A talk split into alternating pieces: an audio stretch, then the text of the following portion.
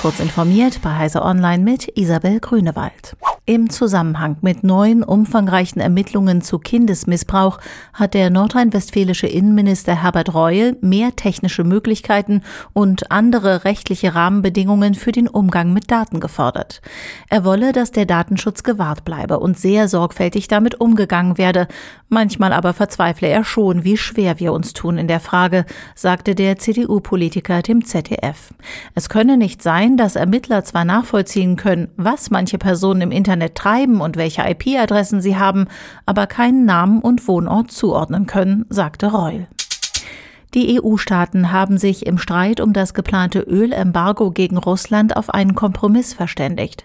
Auf Drängen Ungarns hin sollen vorerst nur russische Öllieferungen über den Seeweg unterbunden werden. Per Pipeline erfolgende Transporte werden zunächst weiter möglich sein.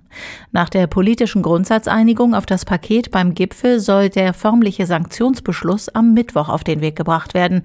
Er muss im schriftlichen Verfahren oder von einem Ministerrat getroffen werden.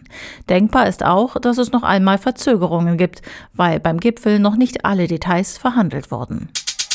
Zu der am Montag bekannt gewordenen Zero-Day-Sicherheitslücke in Microsoft Office hat der Hersteller nun Handlungsempfehlungen veröffentlicht.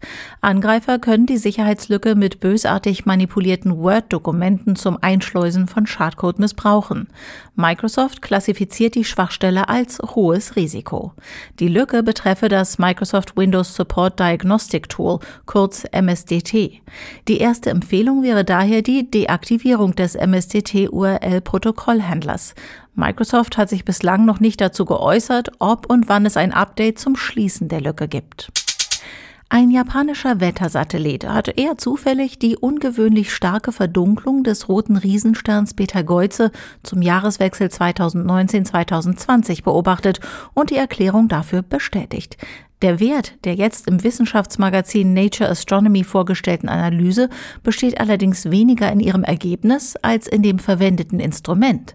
Wettersatelliten nehmen zwar vorwiegend die Erdkugel auf, aber nicht ausschließlich. Beobachtungen von Objekten im Hintergrund müssen anders als bei dezidierten Weltraumteleskopen wie dem berühmten Hubble nicht gebucht werden und erfolgen gleichzeitig deutlich häufiger sowie langfristiger.